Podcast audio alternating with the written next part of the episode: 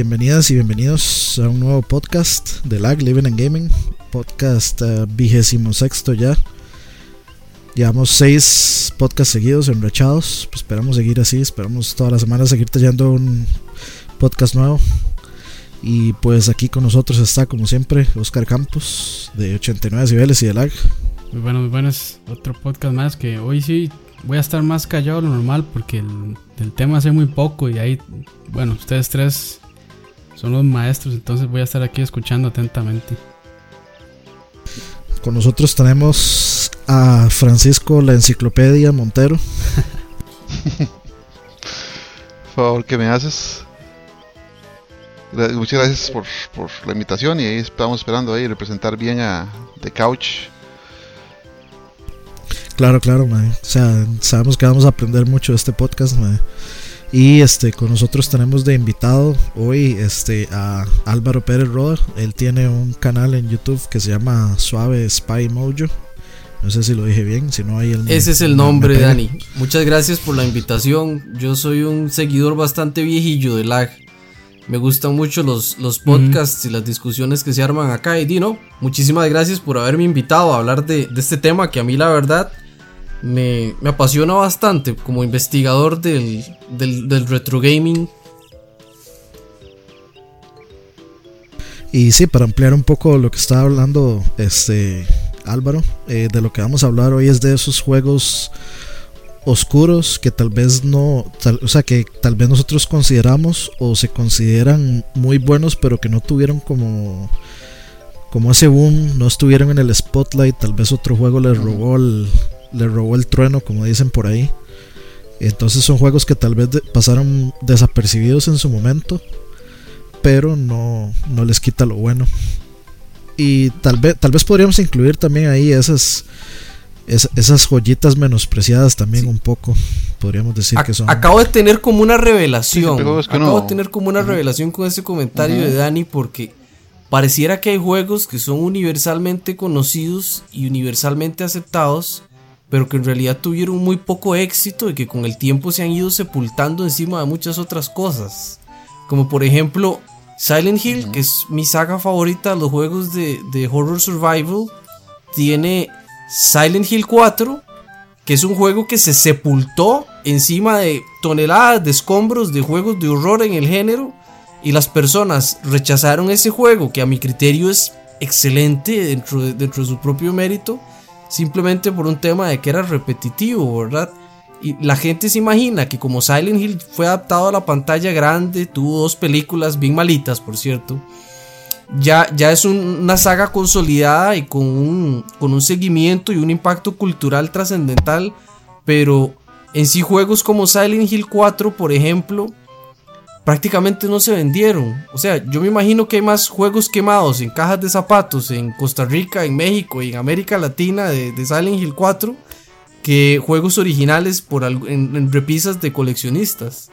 Silent Hill 4 realmente, a pesar de ser un juego de una saga consolidada, podríamos hablar de que en sí, por la recepción que tuvo y por su pobre desempeño en el mercado, prácticamente fue una joya que se perdió dentro de la misma franquicia. No sé qué opinan ustedes. Sí, de, hecho sí. Este, yo creo que, bueno, también como para, para hablar un poquitillo, creo que tal vez deberíamos de eh, eh, seguir el orden, tal vez de empecemos a, eh, hablar de los juegos de atrás para adelante, o sea, como los juegos más, o sea, si, si tienen ejemplos de juegos muy más viejos Empezar ah, por ahí y ir de ir de forma cronológica, ah, porque yo creo que sí, yo tengo mucho que decir de Silent Hill, pero me imagino. Sí, de hecho. pero no, y, la verdad, como dice Dani, la cantidad de juegos que quedarían bajo la, clasificación de, de, juegos oscuros o joyas perdidas es bastante considerable. El ir de una manera cronológica nos ayuda mucho a aclarar las generaciones y también, porque el, mismo podcast tiene un límite de tiempo, no nos va a dar tiempo de ver todas las generaciones de todos los juegos que consideramos escondidos, eventualmente tal vez habrá que hacer una segunda parte, pero sí, sí sería lo ideal, por ejemplo, comenzar con las generaciones viejas, porque eso también eso permite la facilidad de mucha, para mucha gente de poder echarles un vistazo a los que recomendemos, de poder ir a bajar un video o, otros medios tener contacto con, el juego que uno dice, bueno, es un juego que mereció mejor suerte y que ya ellos después se hagan su opinión y puedan decirnos, bueno, mira, el juego que me dijiste me pareció bueno, malo, esto, el otro, merecía estar escondido, era una porquería o no, definitivamente era una joya en bruto. Ok, llevemos el orden entonces para no perdernos y irnos por la tangente. Gran Cajunos Quitar, ¿por cuál comenzamos? Nada, digan ustedes porque yo estoy aquí casi que espectador. yo, no sé qué te parece, Dani. Podríamos empezar, podríamos empezar por la época del NES. Es que Atari, Atari fue muy raro. O sea, Atari uno no puede decir que tenga joyas escondidas porque los juegos prácticamente todos eran similares. O sea, sí, eh, no la tecnología para tanto. Sí, sí, era, eran, eran demasiado similares y básicamente el, la meta de los juegos era hacer puntos, entonces no tenía así como... Si queremos hilar... Cosa. Pero este...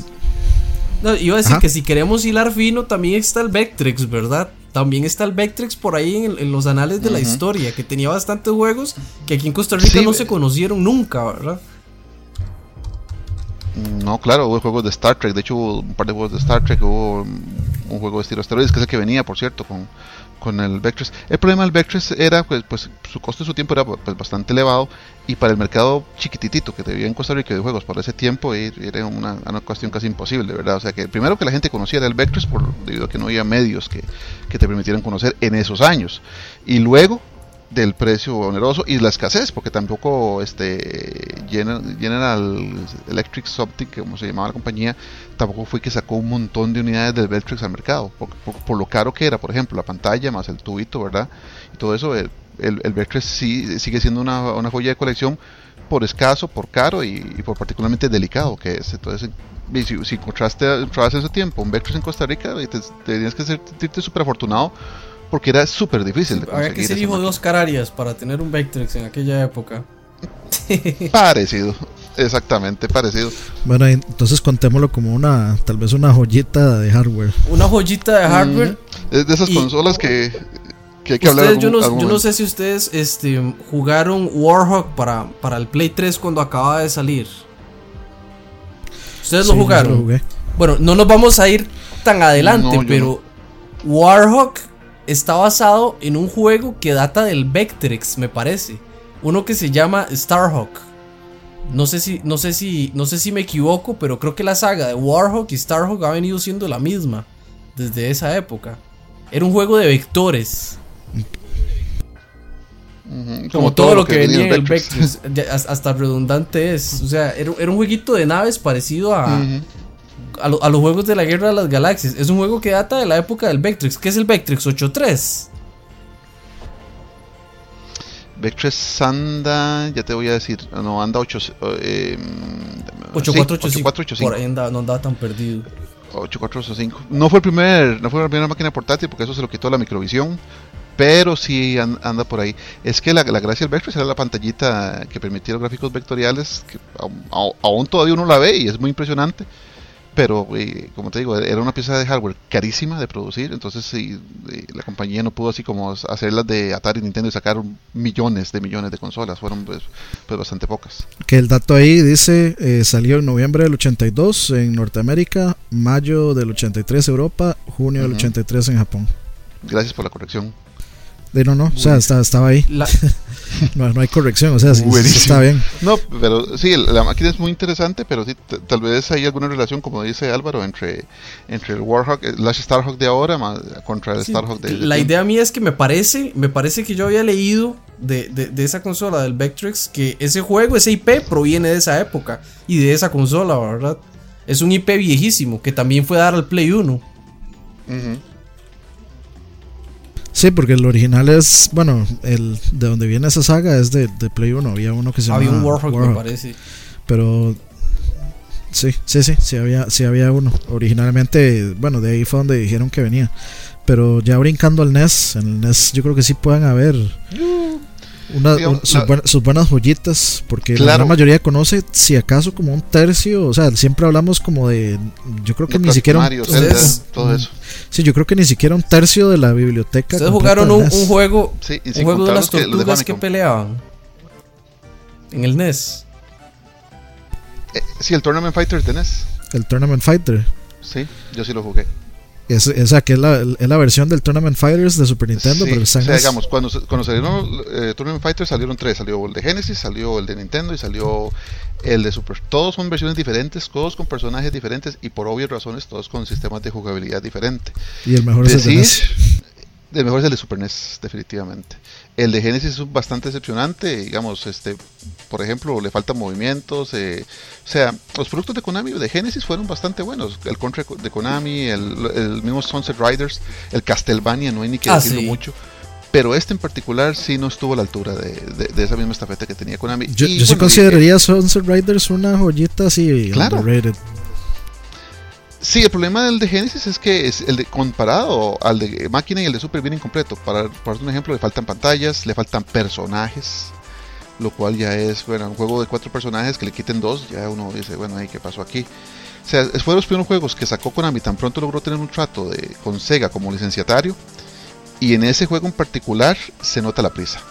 Porque vos ves el Tortugas, el que de Hyperstone Heist, que es el equivalente a Tortugas en el tiempo de Super y es bastante bueno, es un juego muy bueno, con muy, bueno, muy buen acabado, con, con, poquitas deficiencias con respecto al de Super, o sea, que son deficiencias que se pueden atribuir a la consola, que tal vez falta de colores, pero como juego es un juegazo. pero, igual, pero no sé, como que no se pueden comparar porque son muy diferentes. O sea, tienen algunas pantallas que sí son las mismas, pero, en realidad el juego es diferente. Exacto, tienen pantallas diferentes, eh, y la, pero la jugabilidad se conserva. O sea, vos los puedes comparar uno a uno y, es, es, jugable y casi idéntico. Lo que no pasa con el Tournament Fighters de Genesis y de Super, que ah, tengo entendido fue desarrollado por dos equipos distintos dentro de Konami. Y parece que le tocó el equipo feo al, al de Genesis, porque es un juego bastante, bastante realito. Eh, luego, no sé, este, hay un, hay un juego que a mí me gusta un montón de NES y que, bueno, yo no nunca escuché a la gente hablar mucho de él. y honestamente, o sea, tal vez en la red uno puede más o menos escuchar que es tiene cierta reputación y es más o menos popular. Y es de River City Ransom. Ah, claro, River City Ransom, de la familia Coñucón. Que creo que es como el de. No sé si será el primero, pero creo que es, podría ser el primer beat em up. Mm, bueno, no, como beat'em up, recuerda que ya estaba Eso iba a decir yo. ¿verdad? Y antes de los Dragon estaba el. Renegado, Renegade, que es el, antepasado. Y de, antes de, Renegade es de hecho de la familia de Kunio-kun, que es el, nombre del personaje, ¿verdad? Pero sí, sí en el aspecto, decís vos, que es uno de los beat'em ups más completos, con mucho más contenido, y sí uno de mis favoritos también, por cierto. Tristemente salió tarde, ¿verdad? En, en lo que es la generación de Nintendo, entonces no mucha gente lo llegó a jugar pero sí es un juegazo. Esa, esa saga Kunio Kun continuó después en, en Super. Entonces, hay una, dos versiones, dos juegos de Super Nintendo de Kunio Kun. El mismo Famicom hay después de River City hay uno, uno de los mismos personajes, pero que se desarrolla en el Japón de la era samurai, de 1500, 1300, que muy poca gente lo ha jugado porque hasta hace poquito tuvo un fansub, una traducción, pero igual te lo recomendaría, o sea, es un juego súper, súper entretenido y es muy, muy, muy jugable entre dos. Y yo creo que es, es la misma gente que hizo el, Tecnos. NES eh, World Championship. De hecho, sí, el NES World Championship es, es el Kunio Kun de fútbol. Que para mí ese es como el mejor juego de fútbol de la historia, mae. Es, que fue, el primero que te permitió jugar cuatro eh, en una consola, de juego de fútbol de cuatro, imagínate. No, y no solo eso, ir a, ir a dejar inconsciente a todo el otro equipo y nada más tirar. Si, te, si te ha gustado ese tipo de temática, del, de la misma tema, te recomendaría Super Dodgeball, que es con los mismos personajes de Cuño solo que este es lo sacó Sony Microsoft en, en, Estados Unidos para Nintendo y es el mismo estilo, es un deporte de bolazos donde usted agarra bolazos a los contrincantes y los deja inconscientes y es súper yo es que esos juegos, la verdad, la verdad no los exploré. Yo jugaba como cosillas muy específicas, como lo que me llamaba la atención en televisión. Godzilla, por ejemplo. Yo pedía todo lo que era de Godzilla, porque mi abuelo me traía las películas en VHS. Ni sé de dónde las sacaba mi abuelo, pero bendito sea ese hombre. Mm. Yo recuerdo haber jugado un juego de Godzilla que, que, incluso, que incluso lo tocó el Angry Video Game Nerd en uno de los videos que hizo los juegos de Godzilla. Era un juego que era una cochinada, literalmente. Pero era una cochinada. O sea, es que es, uno de esos pedazos de carbón. ¿Cuál era? El de, el de que es como no, no, no, no, no. No es uno que es como un ajedrez, es uno que es como un side scroller. Pero el juego no tiene sentido. Sí, de hecho, el, la figura, o sea, el personaje de Godzilla es tan gigante en la pantalla, es tan grande que es tiesísimo y es dificilísimo de manejar. Si usted le tira aviones, tanques y todo, y usted no se puede capiar absolutamente nada porque todo es tan grande en la pantalla. Yo me acuerdo de ese, el de Godzilla, que para mí, no, sé ni cómo lo jugaba o, si simulaba que me divertía con el juego, no me acuerdo qué. Y el de Karate Kid yo también lo jugué, pero no era un juego desconocido, no era una, no era una perla oculta, digamos, del Karate Kid. No, no era, y efectivamente no era una perla. Era un juego bastante, malo, de hecho. Era un juego de, de LJN, después de todo.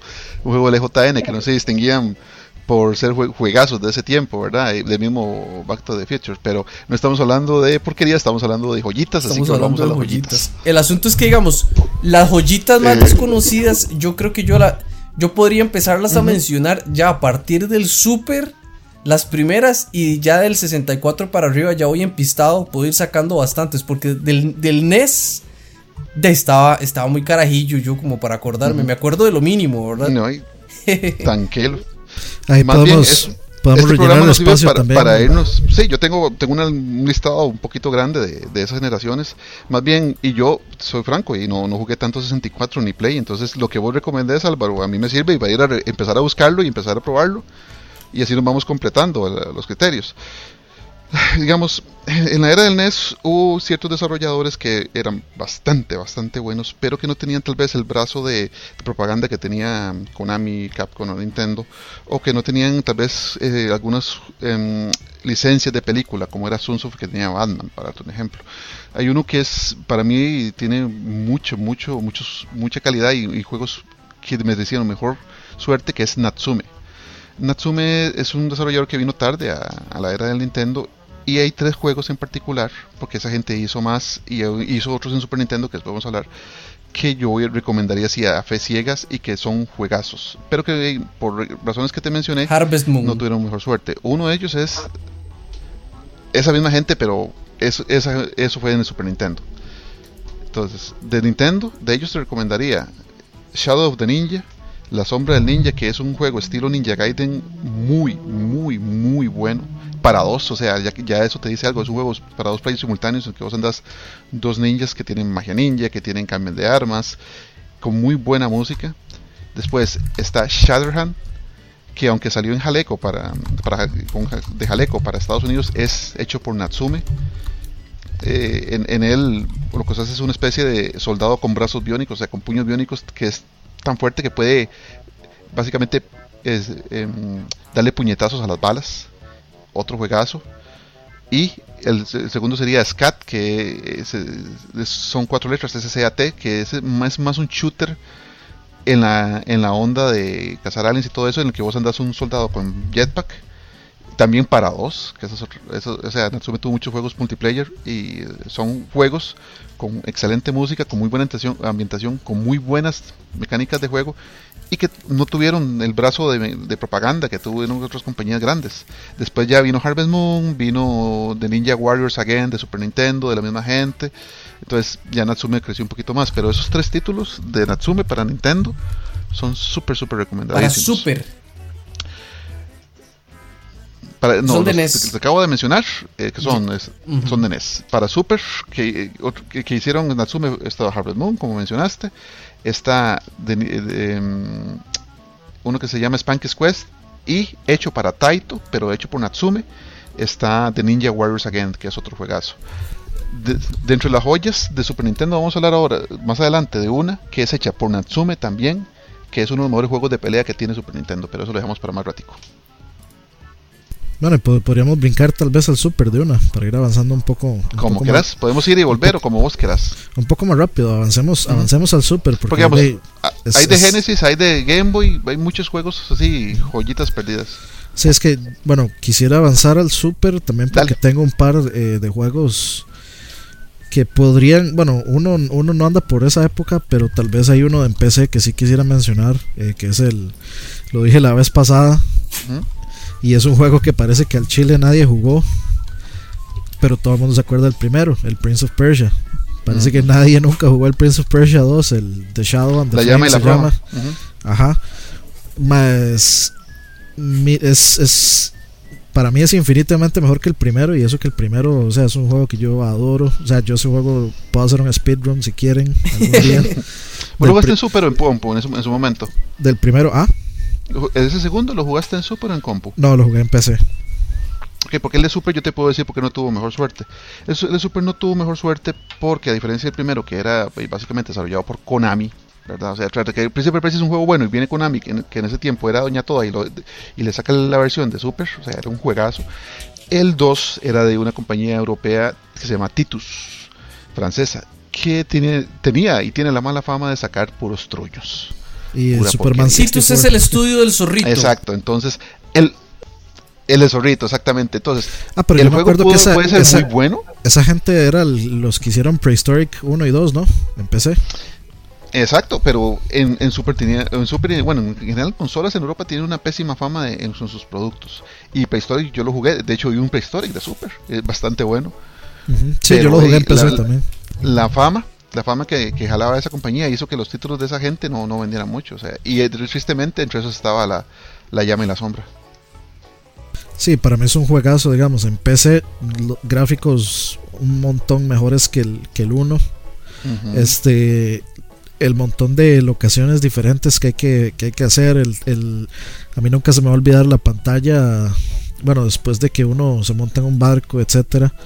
Este, la pantalla en la que uno tiene que este, pegar un brinco para caer en la estatua del caballo, para que el caballo brinque y va al palacio de los de las águilas donde está la flama y que nunca, nunca, nunca en esas en esas épocas en los noventas que no existía el internet, este amigo millennial diría Oscar Roa. Roa. Este, Saludos Roa si nos estás escuchando. Sí, este en esas épocas er, era era era, casi imposible descubrir lo que habría lo que había que hacer para terminar ese juego. Y lo voy a explicar así rapidito.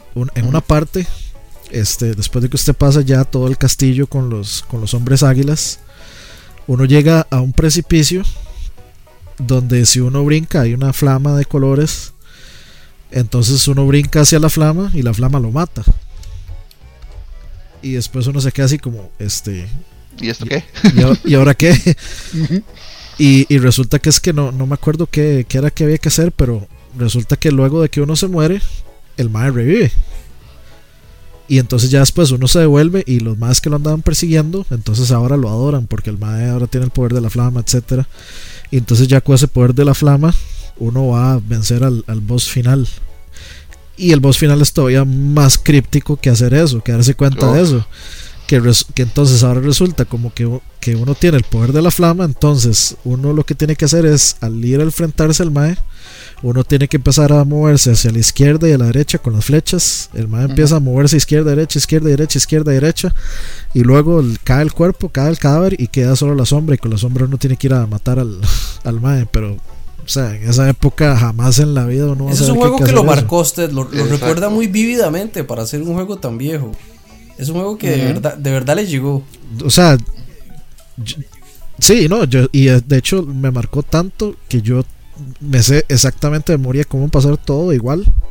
Igual que el 2, aunque tengo ya, no sé, más de una década de no jugar ni siquiera ver ese juego. Pero todavía me acuerdo. Y es por eso, porque es, es, de hecho yo creo que es uno de los juegos que más me ha frustrado no terminar porque me encanta. Y o sea, como, creo que fue de hecho el Angry Video Game Nerd el que dice que, o no me acuerdo quién fue, el que, que dice que quiere completar ese círculo que el amor que le tiene a ese juego quiere, quiere poder consumarlo terminándolo. Y, y, de hecho sí, sí, sí me marcó por eso. Pero, y por eso quería traerlo aquí. Este, si alguna vez tienen la oportunidad de jugar Prince of Persia 2 The Shadow and the Flame en PC, es uno de los mejores platformers que hay. Buen combate, difícil. Este, y todo lo que ustedes pueden pedir de un, de un buen juego de acción y de plataforma. Sí, no es Prince of Persia 3D, por favor. No, no es. Estamos hablando de los de los clásicos. Exacto. Red Dead, su nombre no merece ser mencionado. Yo, yo quería meter la cuchara con un juego un poquito, no sé, un poquito salido. Un juego que no, no creo que nadie haya jugado, pero tampoco es tan excepcional. ¿Alguno de ustedes tuvo la oportunidad de jugar el juego de Bruce Lee para, su, para Super Nintendo? Bruce Lee Dragon Legend. Es, es de Acclaim también. Sí, salió para Super, Genesis y para Jaguar también. Y para estuvo para Game Gear y Game Para Genesis también, salió, sí es cierto. Eh, lo jugué un, lo jugué un poquito, mano. Eh, no llegué muy largo. Hay unas partes que son bastante críticas en saber uno para dónde tiene que agarrar o qué tiene que hacer. Lo que me hacía gracia es que, digamos, en la, en la pantalla o en la cajita del Jaguar venía ese juego mencionado, unos juegos que venía para el Jaguar, y venía una pantalla en la que jugaban tres Bruce Lee a la vez, uno contra todos. Pero, pero Francisco, son, son, las mismas versiones, porque ¿por qué me dices que uno no sabía para dónde agarrar? Sí, Mano, yo sé, yo jugaba un rato, llegaba, estaba en un barco, por cierto, luego uno comienza en un barco o algo así, y uno se metía en pantallas y, y uno pegaba brincos a, unas plataformas y, yo llegaba al momento que no sabía dónde agarrar porque no no, no veía una puerta o no veía una salida y me cansé, o sea, a nivel de combate y no, no, no fue mucho porque nada más le pegaba a los mismos bad guys, los, nominales, ¿verdad? Nunca llegué a, a enfrentar a un boss pero, o sea, no sé, lo jugué un poco, me pareció un poco tieso, pero dije, eso está basado en una película de Bruce Lee, taca, voy a darle, voy a seguirle dando. Y no sé, llegó una parte en que no pude... Es que, película de Bruce Lee? La, ¿Dragon? Bruce Lee, The, Dragon Legend, creo que se llama la película, o The Dragon Story.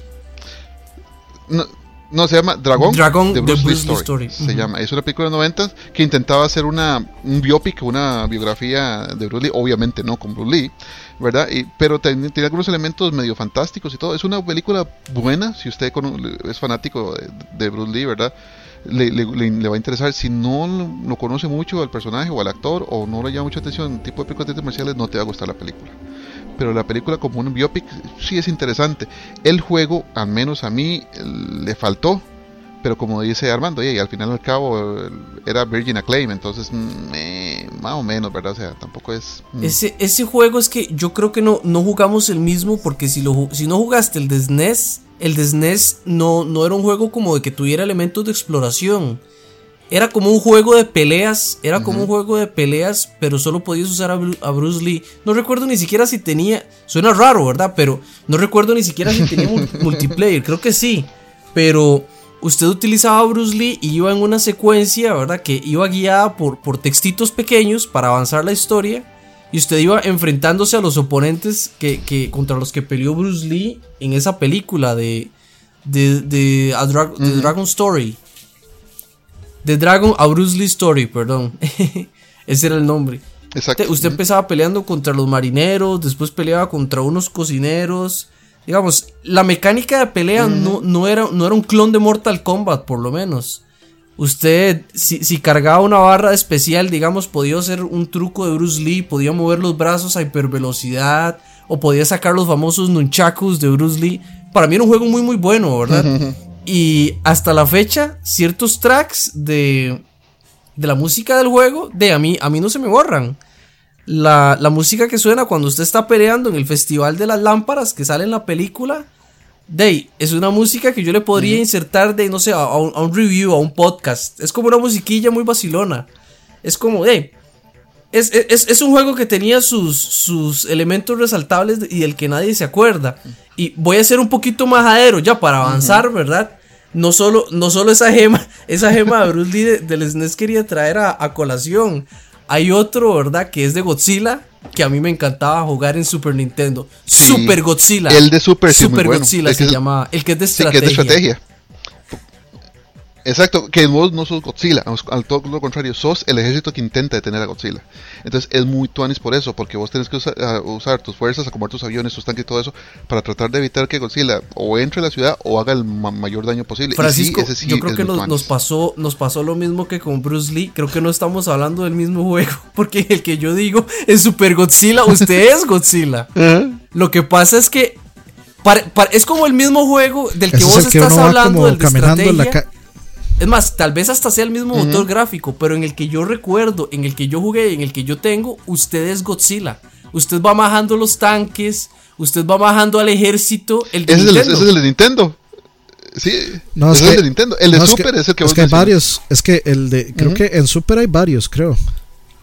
Porque es que en Super yo me acuerdo que hay uno. En, Super hay uno. En Super hay uno donde Godzilla se va moviendo como automáticamente pegando con Ese es el que dice Dani. Ese es el que dice Dani. ese mismo. Ajá, y luego, y, luego uno llega a una parte donde ya sí toca pelear y es, es RPG, que usted tiene que seleccionar como ataque o esto. Creo que no me acuerdo si era con flechas o así.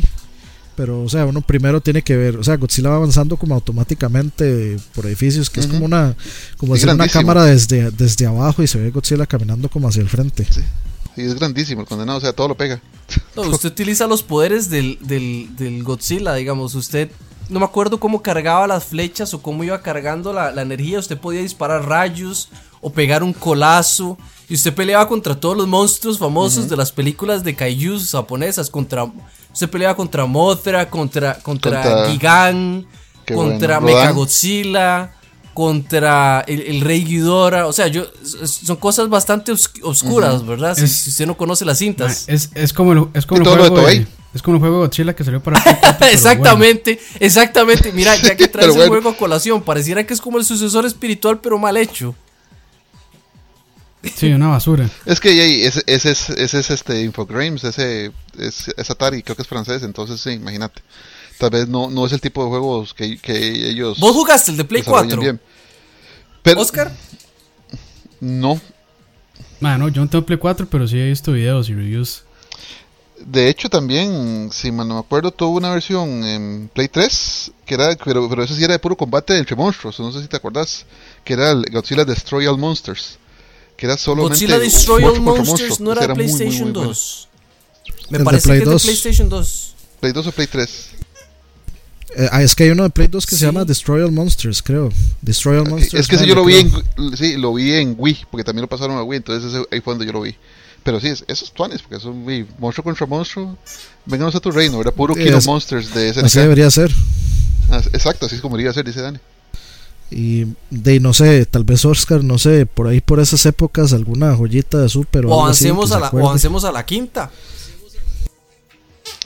No, es que vamos muy rápido. Yo sí creo que vamos muy rápido porque solo Super tiene por lo menos un par de juegos que hay que mencionar. Ahorita los voy a mencionar, pero después de Osquita. Rápidamente, sí, que antes de empezar la grabación, yo le comenté a, a Frank. No sé qué tan oscuro sea, pero no mucha gente lo conocía, por lo menos este, de los compas que tenían Super y era un juego de peleas de Power Rangers que usaba los swords y era bastante bueno. Sí, muy, muy bueno. Y ese también era de Natsume. Ese, ese no era. Ese era diseñado y publicado por Natsume, pero era un muy buen juego.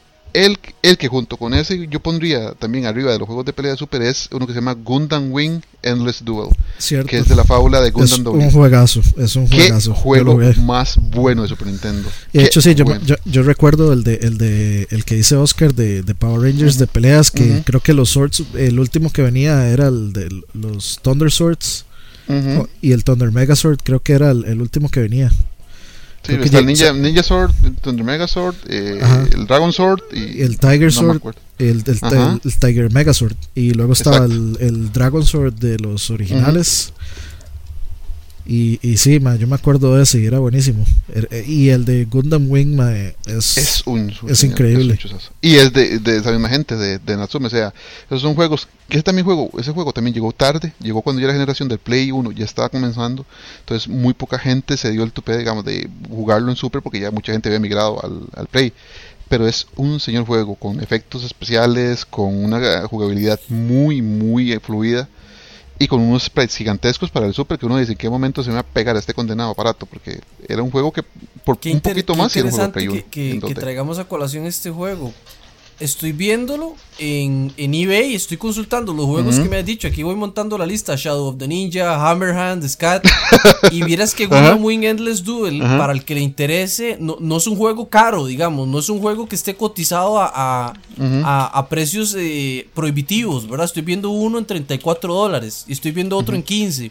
Si a alguien le interesa explorar este juego, se lo puede comprar. Bien, bien. Ah, no, es un juegazo de la misma gente, pero ya otra temática completamente, completamente distinta, es este Wild Guns, que es un shooter estilo cabal de la misma gente de Natsume para dos, pero también es un señor juego y es un juego que llegó tarde, que muy poca gente lo ha jugado por eso. Ese, yo te lo recomendaría a vos, Armando. Wild Guns, Wild Guns. también. a vos te lo, exacto. Eso te lo recomendaría a vos. Francisco, para usted, para usted, yo sé que suena ilógico decir que Mega Man es un juego oscuro, ¿verdad? O una gema perdida. Pero Mega Man, Mega Man eh, el último Mega Man que salió para Super Nintendo se llama Mega Man and Bass.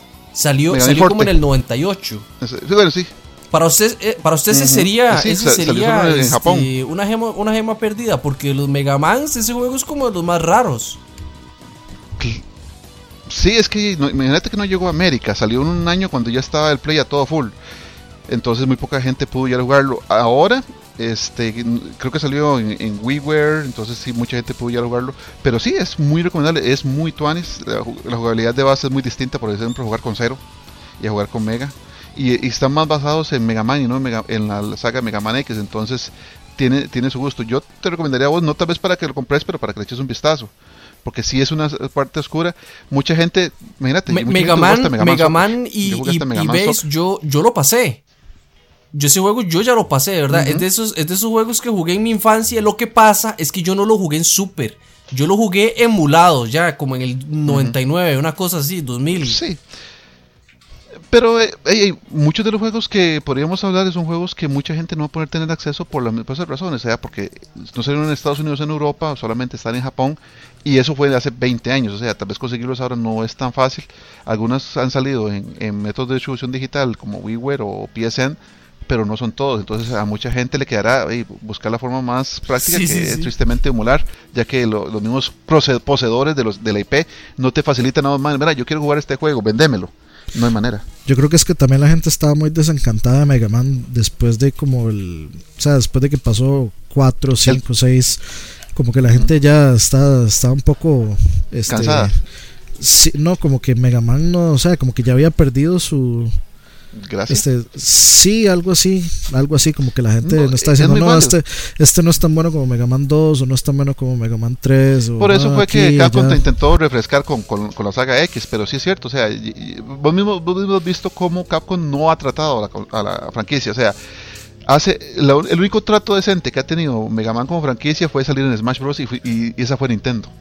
Capcom básicamente canceló el, el, el Mega Man Em, este Mega Man que seguía salir para 3DS, el de la saga de, de, Play 1 que salía en 3D. ¿Cómo se llama? Mega Man Legends. Mega Man, Mega Man Legends. Capcom canceló ese, ese que ya estaba bastante completo, bastante terminadillo para el 3DS. Y de ahí en adelante, a excepción de la última, la última compilación que salió en 3DS, que también tiene pulgas, no ha hecho nada más. O sea, realmente no, no hay un avance en esa franquicia para Capcom, porque Capcom no Realmente Capcom no le interesa nada que no sea de guerra, de explosiones y de shooter a lo Michael Bay ahorita. Capcom ahorita quiere ser como Michael Bay. O Fighting Game. Si ustedes jugaron Resident Evil 6, Capcom ahorita lo que sueña con, con, imitar a Michael Bay, pero en la industria de los videojuegos. Ya, ya jueguitos clásicos como Mega Man ya, ya no están en la lista de prioridades de los ejecutivos de, Capcom prácticamente. Bigger y more explosions es el lema de esa gente ahorita, yo creo. Pues sí, este. Y bueno, tal vez este. Vamos a ver qué, más en Super, qué más en Super se les ocurre por ahí alguna joyita. Claro, eh, te puedo decir, eh, bueno, voy a mencionar un par de juegos japoneses porque eh, tristemente por eso son por eso son joyas escondidas porque no llegaron acá. Pero gracias al ánimo de muchos fans que están, ya están traducidos en internet, de Squaresoft hay por lo menos cuatro RPGs que no llegaron a Estados Unidos. Pero si les fuera a recomendar uno sería, oiga, santísima, ¿qué pasó ahí? El perrillo. o sea, si escuchan un, sonido raro es el perro, pero ignórenlo, porfa. Ok, no hay problema. Sería la trilogía de Romance sin Saga. Que son ah, tres RPGs completos, muy buenos, con personajes distintos, que cada personaje, cada uno de los ocho personajes tiene una historia completamente distinta que puedes llevar. Y un sistema de juego muy ágil en el que aprendes habilidades dependiendo de lo que pasa en la batalla. Y son juegos que hasta hace poquito tuvieron una traducción bastante decente en fansub y que la gente puede jugarlos ahora porque Square, siendo Square, no lo saca en ningún en ninguna forma de, de, acceso digital. No hay otra manera de jugarlo si no es así. De ahí, Square Enix es otra de esas empresas que tiene cualquier cantidad de IPs. Yo creo que es por la masificación de IPs que tienen que no, saben ni qué hacer con ellos. No, es que si no es Final Fantasy o Dragon Quest, no, para ellos no vende, entonces no vamos a, gastar plata en, hacer el esfuerzo, básicamente. Vos puedes tener AgRacer ahí engavetado, vos puedes tener este Secret of Mana, el de Seiken Detsetsu, ustedes puedes tener From Mission, que son para mí franquicias así como increíbles y básicas de Square, y ahí están, o sea, el último From Mission fue un, un producto ahí extraño, un shooter hecho por un equipo americano que no tiene nada que ver con el estilo de estrategia de los japoneses. de Seiken Detsetsu, de hay, supuestamente va a venir uno para mobile, que todo, y todo lo que son ese tipo de, franquicias parece que las está moviendo mobile por cuestión de costos. Y de Racer está durmiendo el sueño de los justos, tristemente. Entonces sí, hay, hay muchos títulos de Squaresoft que en América no llegaron. Eh, decirte From Mission Hazard, decirte el, el, tesoro de los, de los Hudras, decirte mm, Treasure Hunter G. O sea, por lo menos hay tres o cuatro que simplemente por no traducirse y la gente se, se, quedó sin jugarlos y solo los que realmente buscan y rebuscan internet, revuelcan el internet para buscar el parche y poder jugarlo van a darse cuenta del juegazo que se perdieron por una cuestión meramente de, de políticas y de que, ah no, ahora ese tiempo del PlayStation. De este podcast va a salir toda una lista que, que estoy montando, la verdad. yo el más el más contento de, darte recomendaciones no hemos hablado ni de Game Boy no hemos hablado de Genesis pero el, el podcast tiene un tiempo limitado y tal vez algún día Oscar quiere que hagamos el Redux de, este hecho pero es que yo, yo voy a hacer yo voy a hacer una, acotación. No nos metamos mejor a las portátiles porque ya ahí sí estamos ampliándonos demasiado. Las portátiles yo las portátiles yo creo que en este tema de, de las gemas perdidas las joyitas perdidas ya es ya es como para un podcast solo de ellas. Ah, sí. Solo del Game Boy para arriba ya, ya, da para hacer un podcast entero. Claro que sí. Imagínate, hasta juegos de links pues, se van en la tira, entonces hay, hay de todo. La ventaja de los tiempos en que vivimos es que si alguien se interesa en conocer alguna joya en particular de una consola que no conoce, ya lo puede hacer. O sea, ya no teníamos que revolcar en eBay, ya no teníamos que cruzar los dedos para ver si algo parecía en Amazon porque ahí está YouTube, ahí están los otros medios digitales, ahí están muchas maneras de conseguir información sobre juegos, es más, sobre consolas que ni siquiera conocíamos. Hablamos del PCFX, hablamos de la Spectrum, hablamos de la X68000, la computadora que no salió de Japón, y son mundos completos de juegos que nosotros no llegamos a conocer. Que nosotros, o sea, no, tenemos la más remota idea, pero riquísimos en, en, jugabilidad, riquísimos en productos nuevos, riquísimos en, en cosas que no conocemos y que merecen tiempo, porque realmente eso es lo que gasta tiempo para, para ¿Cuántas cosas no salieron de Japón? O sea, e, e, ese es... Nos podemos quedar sin, sin saliva solo comentando todas las cosas que nunca salieron de Japón y que nos llegaron aquí en América. Claro. Exacto, o sea, y obviamente las razones del mercado, obviamente lo que son el costo de la localización, el tipo de juegos, o, tal vez las novelas visuales no pegarían tanto en Costa Rica como pegan en Japón. Entonces hay decisiones que uno ve con mucho sentido y me quedé sin jugar un Playdia o porque eran solo básicamente videos corriendo de, de fábulas japonesas que ocupaban mínima interacción. Pero hay otras consolas que uno dice, pucha, ¿qué pasó? ¿Por qué yo no pude probar un Wonder Swan acá? ¿Por qué no pude probar un, un FM Towns acá? Y que son cosas que se quedaron en Japón. Y no hablemos de las que se quedaron en Europa porque también esas, esas harina para otro podcast. ¿Qué hacemos? ¿Saltamos a la quinta? Pues sí. Yo creo que yo creo que deberíamos este porque sí, o sea, hablar de todas nos va nos va a llevar por lo menos otro podcast. Entonces, brinquemos este brinquemos al play para hablar de Silent ahora sí, o, ahora o, esa generación porque ah, ¿cuántos de ustedes jugaron 3DO? ¿Cuántos de ustedes jugaron Jaguar? O sea, ¿cuántos de ustedes jugaron Amiga CD32 o Commodore, C Commodore CDTV? O sea, no crean, nosotros hablamos mucho del 64, el Saturno y el Play porque fue lo que vimos aquí, pero igual esa generación tiene otras consolas que tal vez o no pegaron, o eran carísimas con el caso del 3DO, ¿verdad? O, no nos llegaron, y también tienen otras cosas, un montón de, de joyas escondidas. Comencemos con el Play, que es el que todo el mundo conoce para que tengamos una base común, ¿verdad? Correcto, sí. Sí, es, yo digamos 3DO, Saturno, Jaguar, este Neo Geo, yo esas no las conocí hasta tiempo después. Porque de aquí mm, muy poca gente o nadie o una sola persona las tenía. Sí. especialmente 3DO y especialmente digamos Sega CD y, y, también el Neo Geo, yo creo que prácticamente nadie aquí tenía digamos, yo, yo, tuve en cierta forma la suerte de, de, conocer gente de, videoclubes, uno en Tibás y uno en Atillo, que ellos, aparte de, obviamente, detrás del negocio, también les gustaba mucho el juego. Entonces, ese tipo de gente de la que reinvertía las ganancias del negocio en conseguir más consolas. Y ahí jugué 3DO y ahí jugué Sega CD. Y, bueno, para ambas consolas aplica que, aunque tenían sus joyas escondidas, si vos haces un, balance real del, asunto, no valían tanto la pena al final. O sea, era, una inversión cara que tal vez no, al final del cabo vos hacías una evaluación y no, no justificó tanto. Pues sí, y de, yo creo que el, Play 1 pues fue la, la, consola que prácticamente todo el mundo tuvo. Eh, mucho, yo creo que eh, en mi caso yo recuerdo este el, el, primer juego que yo vi de PlayStation fue Resident Evil 1 y obviamente de pasar de Super a ver ya un full motion screen con el peor este la peor actuación en la historia de la actuación que es el, la intro de Resident, de, Evil los actores porno les decíamos. Los actores porno. Es, es, terrible. Y yo vi la, la versión este o sea la versión censurada porque Biohazard sí tenía sangre. La versión japonesa la versión japonesa la versión americana de Resident Evil no la traía de hecho, en la versión del, del DS, en el Resident Evil de DS, ya viene, la americana ya viene con la sangre, ya viene, ya viene descensurada. Y pues este de ahí, eh, eh, yo creo que de Play 1 hay, hay bastantes, bueno, hay varios juegos que yo no sé, o sea, como que son apreciados por, por la gente, pero la crítica simplemente como, eh, dijo así, me.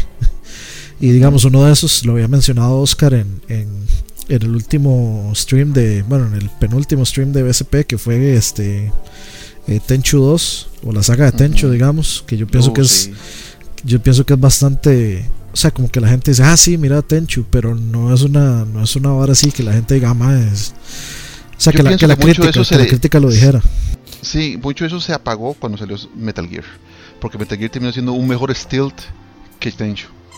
Tenchu es más viejo, pero salió Metal Gear y todo el mundo, ah, Metal Gear arriba, Solid Snake abajo, entonces terminó siendo un mejor juego stealth que el mismo Tencho, donde el ninja es para uno el epítome de lo stealth, ¿verdad? O sea, lo que pasa es desapercibido.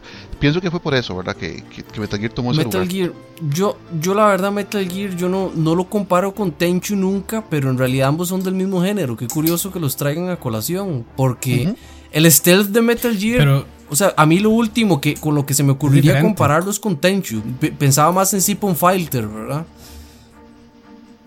Siphon Filter, claro. Sí. es que Tenchu era, o sea, casi casi que este, o sea, el personaje yo creo que lo hicieron tieso para combate así, cuerpo a cuerpo. A, propósito, a propósito. Rikimaru. Sí, a propósito, porque este, lo que querían era que usted de verdad usara las herramientas ninja y que lo hiciera todo stealth lo más posible. O sea, si usted salía corriendo, lo mataban rapidísimo. Entonces, yo creo que eso, eso, eso era así. Entonces, no, sé qué tanto se. O sea, sí son del mismo género, pero yo siento que Metal Gear al final es como más action. Eh, y este sí es como más stealth. Eh, y tal vez un poquito más estratégico. o sea, la historia.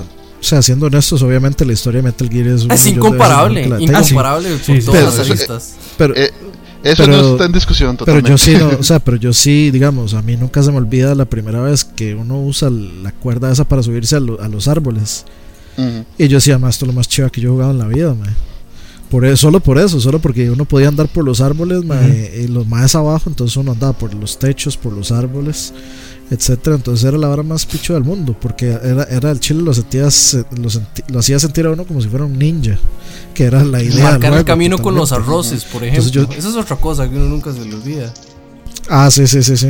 Ajá. Ojo, las bolas de arroz Sí, es cierto, sí, es cierto. Ah, sí, también. yo nunca pasé Tenchu 1, la verdad, la verdad. Yo creo que yo llegué como hasta la sexta, quinta misión, porque yo no tenía Play 1, yo lo jugaba en emulador. Y era dificilísimo. Mira, el de Wii es un muy buen remake. Si podés conseguirlo, yo te lo recomendaría. es muy, muy buen remake. El de Wii normal, Wii normal, es muy buen remake de, Tencho. Y hablando de Tencho, de hecho, yo, yo eh, tiraría, hay un juego en, creo que es, en Play 2 que se llama Shinobido. Que de, hecho, de hecho salió una continuación, creo que para Wii U o, o algo. ajá, que, o sea, de hecho para mí es hasta mejor que Tencho, el Shinobido de Play 2. Entonces también por ahí. En Vita también estuvo, si me acuerdo. Es una, una, una Sí, de hecho fue un launch game de. Hablando de, todo un poco, ¿quién de ustedes jugó Shadows of the Empire de Star Wars para 6.4? Saliéndonos, está, quedándonos en la quinta, pero saliéndonos del Play 1. Negativo, yo desde lo jugué muy poco 64, para serte franco. Yo igual, no jugué casi. Sí, más que todo jugué, bueno, este. Beetle Adventure Racing, que nunca creí que un juego de que uno solo usara bochos fuera tan increíblemente adictivo. ninguno de ustedes, ninguno de ustedes entonces entró al 64 en aquella época. No, yo fui Saturnero y después de, después de ahí brinqué un poquito al Play 1. Y yo es que mi Nintendo 64 del, del 96 todavía lo tengo aquí, aquí seteado en mi, en, mi mueble de, consolas, conectado para darle en cualquier momento. Fue como, fue como mi consola del, momento del 64 y la consola del barrio, porque éramos de un barrio más de 6.4. Es que esa es la consola multiplayer. Esa es la consola multiplayer, o sea, la primera consola realmente multiplayer es 64. Usted pone Mario Kart, usted pone GoldenEye. Usted no tiene la increíble cantidad de gente aquí en Atillo que jugaba los juegos de lucha libre en 64, pero era algo abismal la gente haciendo fila en los clubes para jugar juegos de, de lucha libre y se divertían como enanos. O sea, son juegos que uno ve en otras consolas tan básicos pero entre cuatro son un desastre, son, son muy divertidos. Entonces, sí, el 64 fue la primera consola multiplayer real para, para mi gusto. O sea, cuando usted pone cuatro, cuatro bombetas a hacer loco con un juego. Yo es que les puedo recomendar a todos los que son fans de la Guerra de las Galaxias y que no sean fans de la Guerra de las Galaxias ese Shadows of the Empire. Lo que pasa es que podríamos hablar de que es una gema oculta en sentido muy, muy restringido. Porque si bien es cierto no tuvo el auge que tuvieron otros juegos de Star Wars como KOTOR o como Rogue, Squadron, es un juego que definitivamente no, no, no, bueno, nunca fue relanzado para ningún tipo de plataforma, ¿verdad? Nunca se hizo un remake del juego, se perdió en, los anales de la historia con el 64. Y fue, fue pionero en lo que era la, incorporación de las naves de Star Wars. Fue pionero, nunca nadie había nunca habían eh, recapturado el, encanto de la batalla de Hoth, de la pelea en la nieve, de los Air Speeders. Eso nunca lo habían recapturado como lo hicieron por primera vez en ese juego. La primera vez que se pudo pilotear un Air Speeder en tercera dimensión y que fuera, y que fuera, digamos, jugable, que fuera jugable, que fuera remembrable y con, y con el soundtrack orquestal fue con ese juego. Porque los Super Star Wars de, de, NES, de ahí, con la musiquita 16 bits, era, en 2D, La, calidad no, se, puede, comparar. En... Sin embargo, la, música sí se la discuto, porque los samples que usa la música de los juegos de JVC son idénticos al, a la orquesta. O sea, sí, la música es una bastante fiel representación con el obvio, ¿verdad? Problema del hardware, pero lo que es el chip de sonido del, Super Nintendo, yo en la guerra de 16 ah, bits, yo lo defiendo sobre cualquiera. Por supuesto. Era un chip muy capaz. Era, después de todo era Sony, era hecho por Sony, así que era muy era, era y diseñado por Ken Kutaragi de viaje. Pero usted jugó el Battle of el Battle of ese juego estaba para PC también. Ahí tenía que preguntarle a los expertos especiales que son mis estimados compañeros, porque yo me acuerdo que estaba No recuerdo si Battle of Naboo de 64 yo lo vi o lo jugué, pero es que tengo recuerdos vividos de un juego de, de PC. Es de los últimos que salió. Sí, es de los últimos juegos de 64 que salió. Ese y el. Sí, ese era para PC. Está Nintendo 64. Sí, me parece que lo vi, pero en PC, en PC Francisco, sí. Pues, yo te recomendaría también, vos que sos tan 64 Yo te recomendaría también, es un muy buen juego. Usa, eh, si mal no me acuerdo, usa el expansion pack. Entonces ya, puedes irte haciendo una idea. bueno, eh, el, expansion, el expansion pack yo lo tengo junto de, de Donkey Kong 64. pero hay ciertos juegos que realmente uno nota la diferencia cuando, cuando lo estás usando. Vigilante 8, este...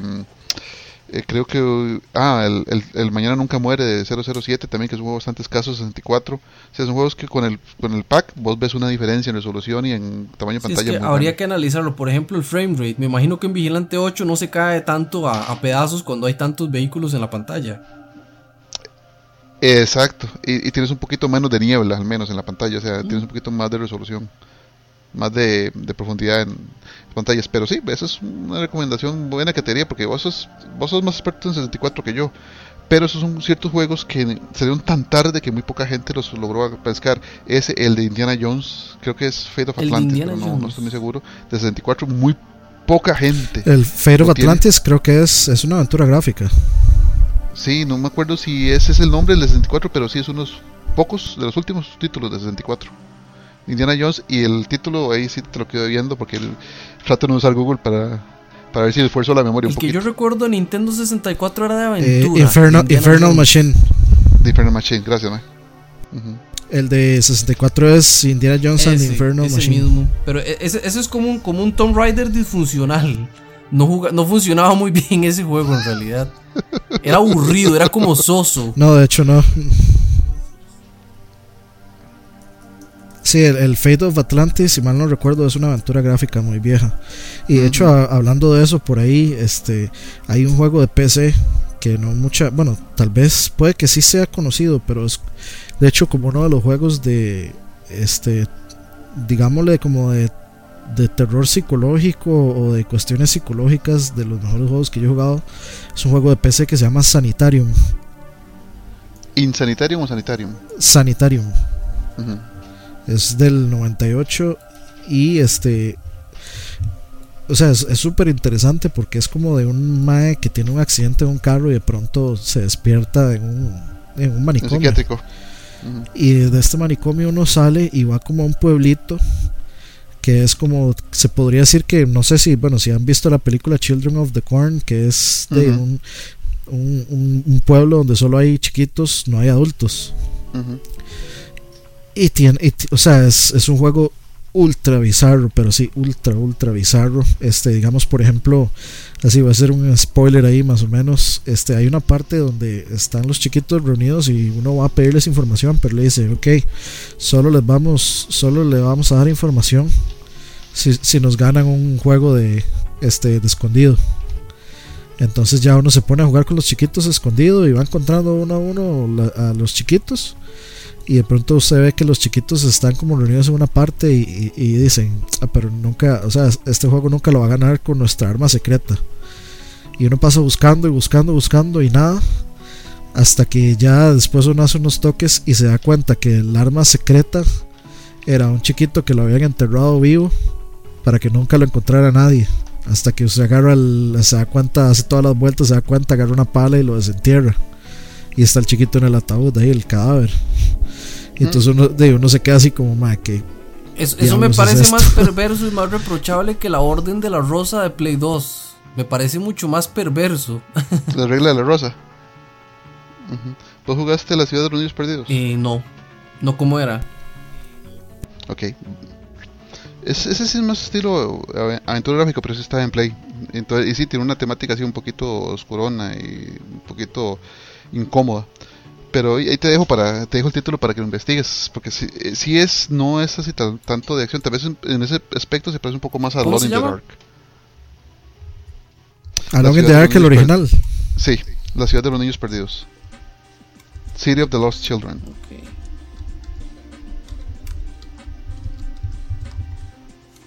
Porque hay mucha gente que tal vez le gusta el, el- el paso más pausado de, de lo que es Alone Ustedes Dark, jugaron los lo- lo- primeros, los- las precuelas de, Entonces- de los juegos de Souls. La precuela de Play 1.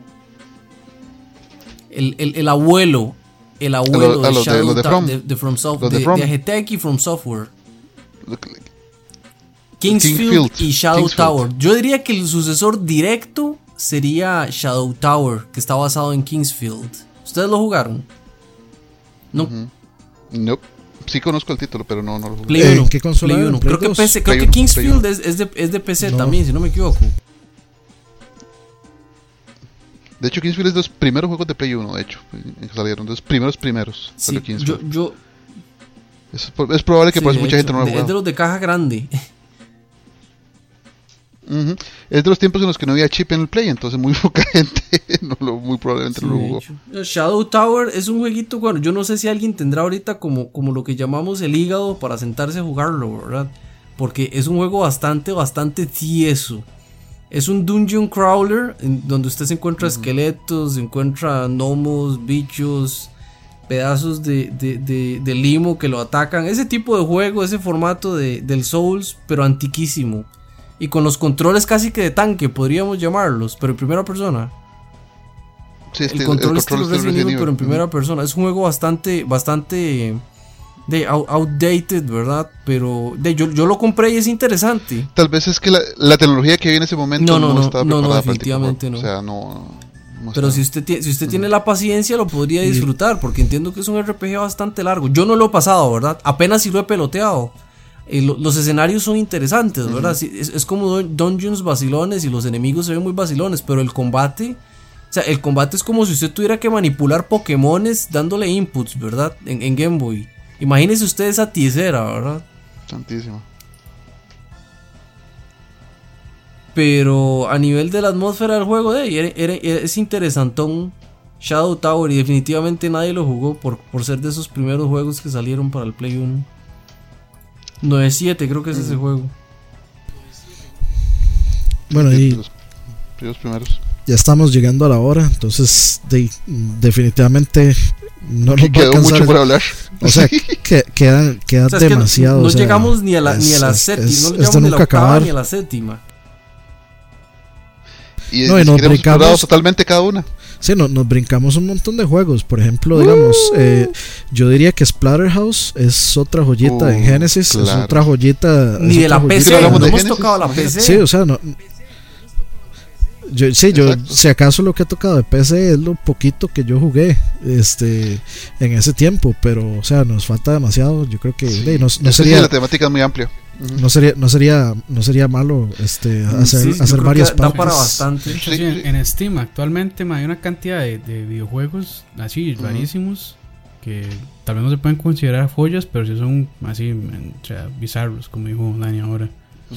Más bien, si, si, te parece, Oscar, eh, alguno, algunos de los, de los escuchas eh, les interesa, yo voy a postear al menos del lado de, las, de la primera y segunda generación, te voy a pasar una lista con los que yo recomendaría que la gente probara. Perfecto, sí, no, humildemente, ¿verdad? No, no, buenísimo, ahí, ahí lo, lo, dejo en, lo dejamos en la descripción del video para que la gente también lo pueda revisar y si les interesa, para que lo consigan eh, también.